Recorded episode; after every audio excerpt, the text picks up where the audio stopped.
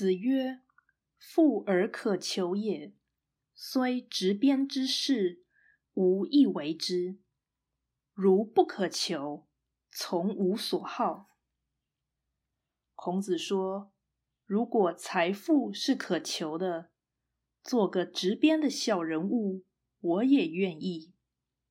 如果财富是不可求的，我宁愿做自己高兴做的事。”道义阐释，此说表示发财未必不好，问题是物质享受不是人生要务，所以取得财富若非容易或合理，则君子在经济上必随遇而安，且专注于生命意义的实现。